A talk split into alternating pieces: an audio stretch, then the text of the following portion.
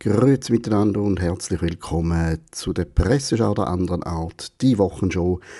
Jeden Freitag Mittag um 12 Uhr als Podcast eine kurze Übersicht zu den Schlagzeilen der letzten Tage. Mein Name ist Stefan Milius und ich hoffe, Sie sind an einem kühlen Ort. Die Hitze wird heute auch ein Thema sein, ein kurzes Thema, weil eigentlich wissen wir alle, dass es heiß ist. Ich weiß gar nicht, wieso die Zeitung immer darüber schreiben.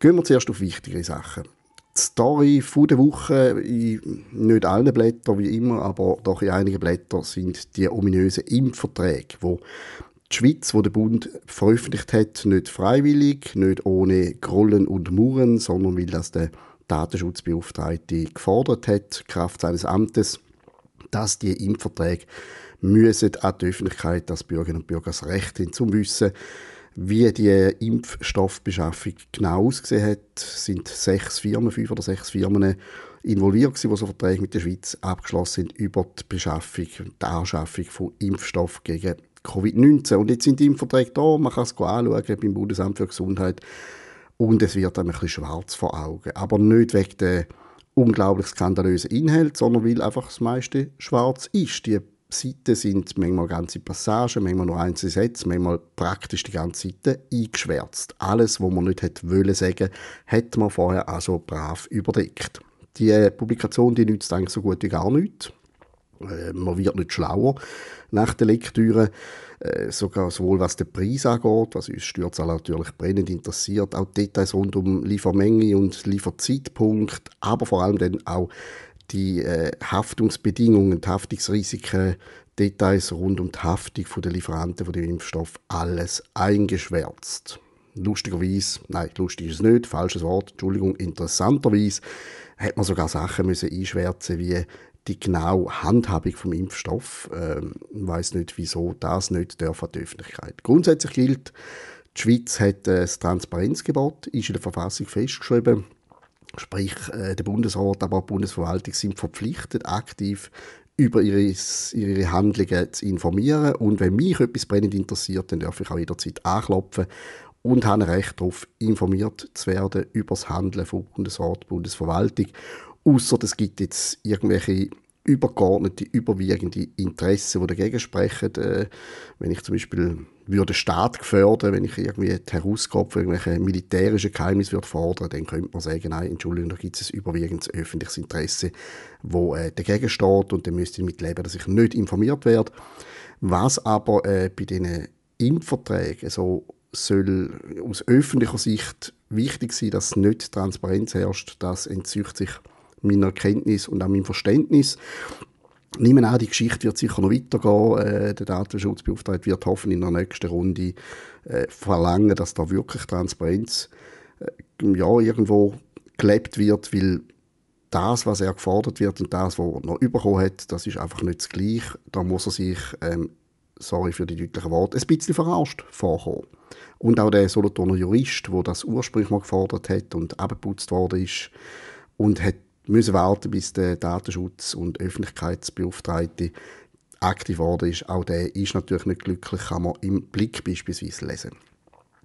Themen wechseln, wir bleiben gerade im Blick. Dort hat es eine Geschichte über den Cedric Wermuth und seine Kantonalpartei, die SP im Kanton Aargau. Die haben eine Regelung, das kennen einige Parteien in eigenen Kantonen, dass eben ihre Mandatsträger, ihre Nationalräte nur eine bestimmte Anzahl Jahre dürfen amten. Das sind konkret zwölf. Das macht man, damit nicht irgendjemand als Lame Duck irgendwie 20, 25, 30 Jahre hocken bleibt und den Platz für junge, junge frische Kräfte äh, versperrt. Und jetzt ist das Problem, dass der Cedric Wermuth, seines Zeichens auch Co-Präsident der Schweizer SP, zwar noch ein junger Trübel ist, aber er ist jetzt bei der nächsten Wahl eben wirklich schon zwölf Jahre im Amt. Unglaublicherweise, der Mann begleitet uns schon ein Dutzend Jahre. Und jetzt, wenig überraschend, hat der Parteitag einen Antrag auf Aufhebung von der Amtszeitbeschränkung traktandiert. Es braucht eine Zweidrittelsmehrheit, die dann kann beschliessen kann, dass der liebe Cedric Wermuth gleich nochmal antreten darf, obwohl er schon zwölf Jahre im Amt ist. Es ging nicht um ihn, es ging überhaupt nicht um seine Person, heisst es da äh, von der SP Aargau her, sondern es ging um die Verteidigung vom dritten Sitz. Sprich, wenn man äh, den Cedric Wermuth nicht mehr ins Rennen schickt, sondern irgendwie den Hansli Müller oder Heidi Meier, dann könnte es passieren, dass der Sitz verlustig geht. Der Cedric Wermuth ist natürlich äh, sehr bekannt auch dank seiner Rolle als Co-Präsident der SP Schweiz. Und er ist so ein, bisschen ein Garant dafür, also nicht ein Garant, aber er ist die beste Chance, um den Sitz, den dritten Sitz von der SP im Nationalrat zu verteidigen und der könnte sonst verloren gehen. Alles gut und recht, aus strategischen Gründen nachvollziehbar, dass der SP Aargau zu dem Kunstgriff will greifen Die Frage ist halt einfach mehr, wieso hat man denn überhaupt so Regelungen? Wieso lässt man die so lange stehen? Es ist ja immer das Problem, dass ein Amtierender, wo geht, oder wo es in dem Fall jetzt müsste gehen, dass der Lücke hinterlässt, dass Stimmen verloren gehen, äh, sichere Stimmen, weil einfach Amtierende einen gewissen Bonus haben. Bei einer Wahl, das weiß man, das ist nichts Neues, aber jetzt beim Cedric Wermuth muss man natürlich aktiv werden und schauen, dass er nochmal antreten darf. Wenn er nicht mehr darf antreten und nicht mehr im Nationalrat wäre, dann wäre er dann wahrscheinlich auch bald nicht mehr Co-Präsident der SP Schweiz. Es ist zwar keine Verpflichtung, dass der im nationalen Parlament sitzt, aber es ist eine Üblichkeit eigentlich bei allen Parteien, dass es ein Bundesparlamentarier sein sollte, der vorne steht bei der Partei. Schauen wir mal, was mit dem Cedric Wermuth weiter passiert. Ich habe keinen Zweifel daran, dass die SP Aargau ihm den Weg ebnet für die nächsten vier Jahre. Eine witzige Story hat vor ein paar Tagen die Runde gemacht und jetzt kommt eine Art Fortsetzung oder schon fast Auflösung. Verschiedene äh, Medien haben heute darüber berichtet, oder gestern bereits, besser gesagt.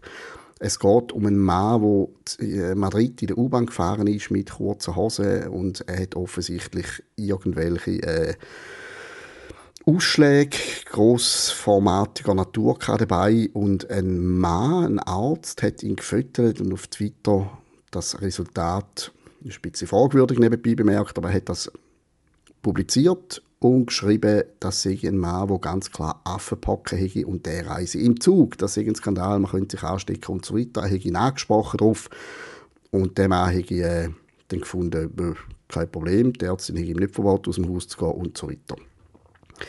Der Arturo Henriquez, heißt der Mann, der das äh, postet hat, der ist dann schnell mal mit seinem Foto zum Star geworden in Medien weltweit. Die beiden sind um die Welt gegangen. Und jetzt hat sich der angebliche Affenpockenträger gemeldet, mit ein bisschen Verspätung gefunden, er hätte keine Affenpocken. Er hat eine Erbkrankheit, die scheinbar die geschwulstartige Läsion an seinen Gliedmaßen verursacht und das ich nicht ansteckend. Er sagt dann noch ein paar andere Details, wo die Geschichte von dem Arturo Henriquez ein bisschen zweifelhaft machen. Er sagt zum einen, sei er ganz sicher nicht am Vormittag ins Ebro Metro gehockt, weil er immer den allerersten Zug nimmt. Und zum anderen hat ihn nie ein Arzt angesprochen. Wenn er in der Öffentlichkeit auf äh, seine sichtbare Krankheit angesprochen werde, dann denke er immer erklären, was das sei, um die Leute beruhigen, dass da nichts ansteckend zueinander ist. Das heißt, wenn ihn der Arzt wirklich angesprochen hätte, dann hätte ihm der Herr, der da anonymisiert in den Medien erscheint, hat ihm ohne Zweifel auch gesagt, was Sache ist.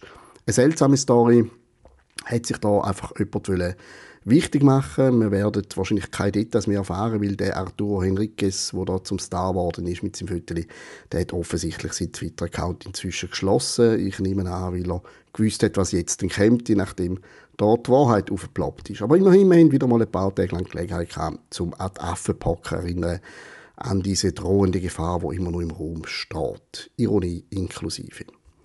Und dann kommen wir doch zum Schluss, wie versprochen, wirklich zu den Hits. Äh, wie gesagt, wir wissen alle, dass es heiß ist. Wir merken es, weil in der Nacht nicht abkühlt. Wir merken es dann am Morgen, wenn wir rausgehen, weil es bereits irgendwie 20 Grad am Morgen 8 hat oder so. Es wird offensichtlich noch heißer. Belustigend finde ich einfach, wie wir jetzt im Moment wirklich äh, so Verhaltenstipps bekommen, zum Beispiel auf Watson, wo irgendwelche Experten zu Wort kommen, die sagen, Achtung, Überraschung, man sollte möglichst viel trinken, möglichst auf Alkohol verzichten und eher leichte Kost essen. Joghurt, Obst und Gemüse, lieber Fisch statt Fleisch. Also zum einen haben wir wahrscheinlich wirklich bei 37 Grad alle jetzt nicht Lust auf irgendwie ein Oberfett Fondue oder Tischrackle mit Speck inklusive. Wir greifen wahrscheinlich ganz freiwillig eher zu leichten Sachen.